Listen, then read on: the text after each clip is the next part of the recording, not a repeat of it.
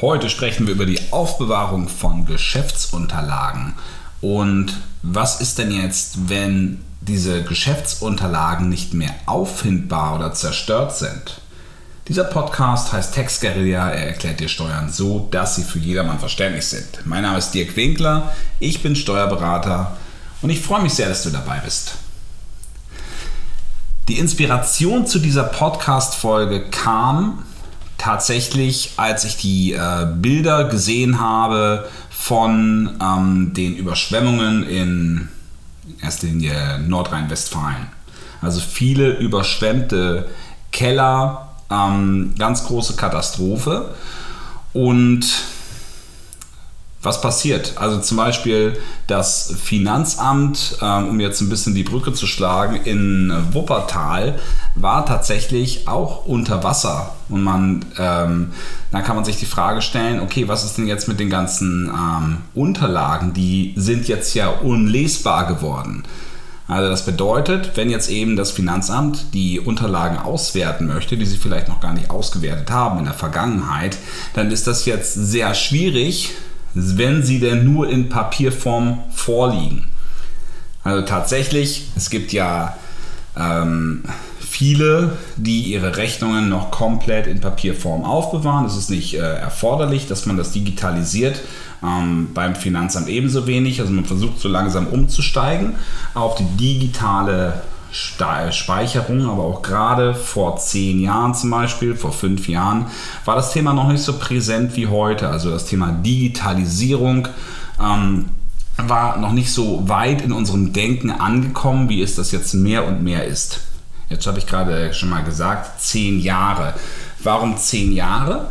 Weil wenn ihr ein Gewerbe habt, wenn ihr ein Business habt, dann ist es erforderlich, dass ihr eure Buchhaltungsunterlagen zehn Jahre lang aufbewahrt. So steht es im Gesetz drin. Also Buchhaltungsunterlagen, das sind Jahresabschlüsse, das sind Rechnungen, ähm, das sind die ähm, Buchung, also die Buchhaltung selber, wie sich die Buchhaltung zusammensetzt. Und ähm, etwas anderes gilt zum Beispiel für ähm, Korrespondenz zum Beispiel. Da gibt es halt eine Minderung auf sechs Jahre, wobei in den meisten Fällen ist es tatsächlich sinnvoll, um den Zusammenhang nachher im Zweifelsfalle herstellen zu können, sollte man auch das insgesamt zehn Jahre aufbewahren. Zehn Jahre auch deswegen, weil ähm, das Finanzamt, wenn es bei dir prüft für dein Business, dann, wenn es eine Betriebsprüfung macht, Normalerweise sind das dann drei Jahre zusammengefasst. Dann sagt das Finanzamt heute zum Beispiel im Jahr 2021, gut, du hast deine Steuererklärung bis inklusive 2019 abgegeben und wir prüfen jetzt mal die Jahre 2017 bis 2019 zusammenhängend.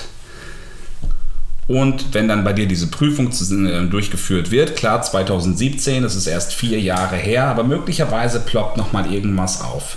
Und es gibt die sogenannte Festsetzungsfrist. Ähm, und nach Ende dieser Festsetzungsfrist verjährt ein Fall auch irgendwann mal. Die Festsetzungsfrist ist normalerweise ähm, vier Jahre nach, nachdem die Steuererklärung abgegeben wurde, aber in Sonderfällen verlängert die sich eben auch auf fünf beziehungsweise sogar auf zehn Jahren. Insbesondere ist es bei Steuerhinterziehung der Fall. Und damit du eben im Falle dieses Vorwurfs natürlich auch ähm, noch nachweisen kannst, beziehungsweise dass man dir auch ähm, gesetzlich aufbürden kann, die Sachen noch nachzuweisen, ähm, gibt es diese Frist von zehn Jahren zur Aufbewahrung deiner Unterlagen. So, und jetzt schlagen wir ein bisschen die Brücke zu den aktuellen Geschehnissen. Also, es gab ja eine große oder gibt eine große Überschwemmungskatastrophe, insbesondere Nordrhein-Westfalen. Ich meine auch äh, Rheinland-Pfalz, auf jeden Fall in Westdeutschland. Und das bedeutet, viele Geschäftsunterlagen, die aufbewahrt wurden, gehen einfach, sind sicherlich an dieser Stelle kaputt gegangen wenn man die aufbewahrt, ich sag mal im Keller, klassischerweise hat man die jetzt ja nicht in seinen äh, Geschäftsräumen selber, sondern man hat sie in Papierform, man hat sie im Keller abgestellt, man braucht sie auch nicht so häufig und dann regnet, regnet, regnet es und der Keller ist komplett unter Wasser. Dann sind diese Unterlagen unlesbar. Es ist nicht erforderlich, dass du deine Unterlagen in digitaler Form aufbewahrst. es ist erforderlich, dass du sie insgesamt da hast. Und tja, jetzt kommt auf einmal dieses elementare Ereignis und zerstört deine kompletten Unterlagen.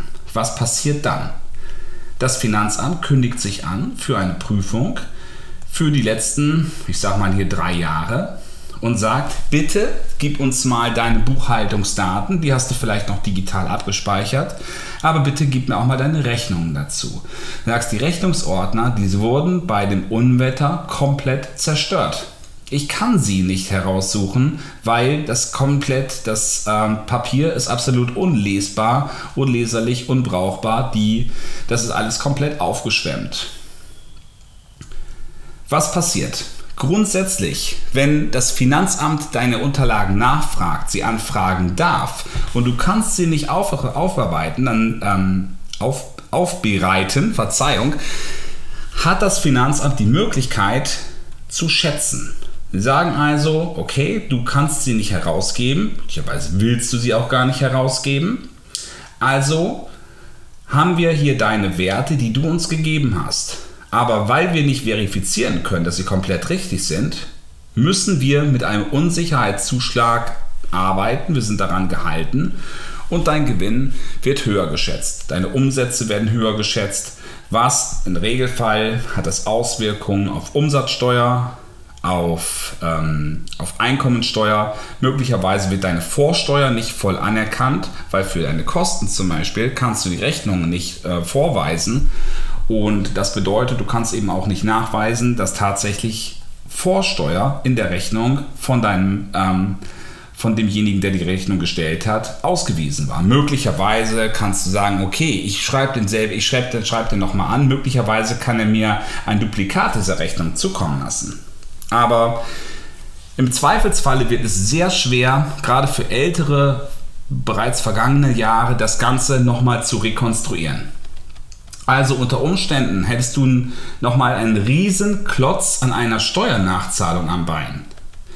Und wohlgemerkt, du bist schon arg dadurch gestraft, dass dein möglicherweise dein Haus, möglicherweise dein ähm, ähm, dass du auch gesundheitlich Schaden davon getragen hast, das ähm, steht jetzt ja auch nicht ähm, komplett außer Zweifel.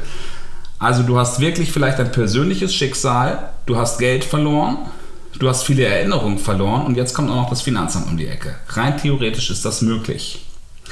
Allerdings haben die Erfahrungen gezeigt, das ist ja nicht das einzige ähm, die einzige Naturkatastrophe, die es in den letzten Jahren gegeben hat. Es gab zum Beispiel ähm, mal das ähm, die, die große Elbüberschwemmung, das war glaube ich Anfang 2000er Jahre und da gab es natürlich auch eben viele Unterlagen, die an dieser Stelle vernichtet wurden.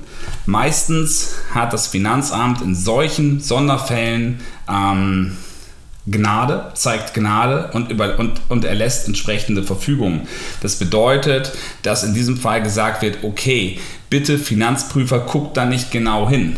Also guckt nicht ganz genau hin, lasst bitte Gnade vor Recht ergehen, beziehungsweise in diesem Fall ähm, ist auf Prüfungen zu verzichten, ähm, sind halt, wenn der, wenn der Steuerpflichtige, also du, derjenige, der das Business betreibt, wirklich nachweisen kann, dass seine Unterlagen davon da zerstört wurden, dass man an diesem Falle ähm, dich nicht doppelt bestraft.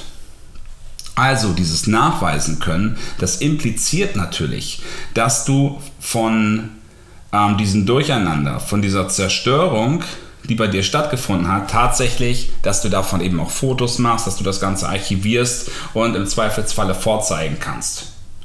Ne, wie viele äh, wie viele Ordner. Möglicherweise lässt sich davon auch noch ein bisschen was rekonstruieren von, einem, von einer Rechnung, wo man oben vielleicht noch den, die Kopfzeile lesen kann, aber den kompletten Rest nicht mehr.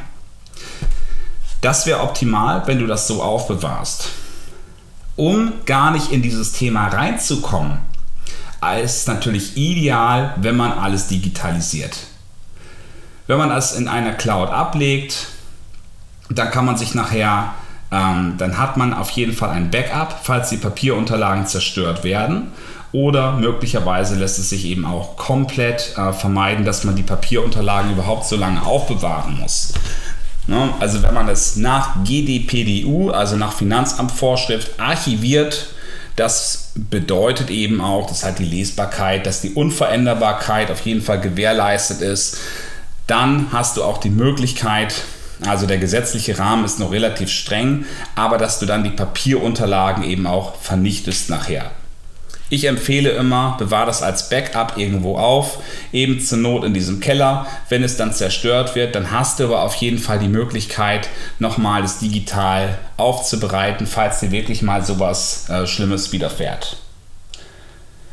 So, jetzt gibt es natürlich die äh, Stimmen, die an dieser Stelle mh, hm, sagen, okay, für manche Leute ist das vielleicht gar nicht so schlecht. Oder sie haben an dieser Stelle Glück im Unglück, weil wenn man in der Vergangenheit tatsächlich es mit dem Rechnung aufbewahren nicht so genau genommen hat, wenn man in der Vergangenheit steuerliche Themen hat, die, ähm, wo man sehr froh ist, wenn diese Jahre verjährt sind oder wenn das nicht geprüft sind, na, also, dass man es vielleicht mit der Wahrheit nicht hundertprozentig genau genommen hat, dann kommt natürlich so eine Sonderverfügung an dieser Stelle genau richtig. Okay, das mag sein. In diesem Falle haben die Leute Glück im Unglück, aber tatsächlich, äh, wenn man es insgesamt betrachtet, würde ich sagen, dass derjenige, der halt durch so eine Überschwemmung getroffen ist, ähm, ähm, in den meisten Fällen wirklich erhebliche Nachteile zu verkraften hat dass dieser Steuervorteil nachher, wenn man es so nennen möchte, ähm, nur ein, ein geringer Trost ist. Das war's von mir heute zum Thema Aufbewahrung von Geschäftsunterlagen. Freue mich, dass du dabei warst. Ich hoffe, dass du ähm, nicht betroffen bist und es auch in Zukunft nicht sein wirst. Und wünsche dir noch einen, nein, ich wünsche dir einen ja, möglichst sonnigen Tag, einen erfolgreichen und einen guten Tag. Alles Gute.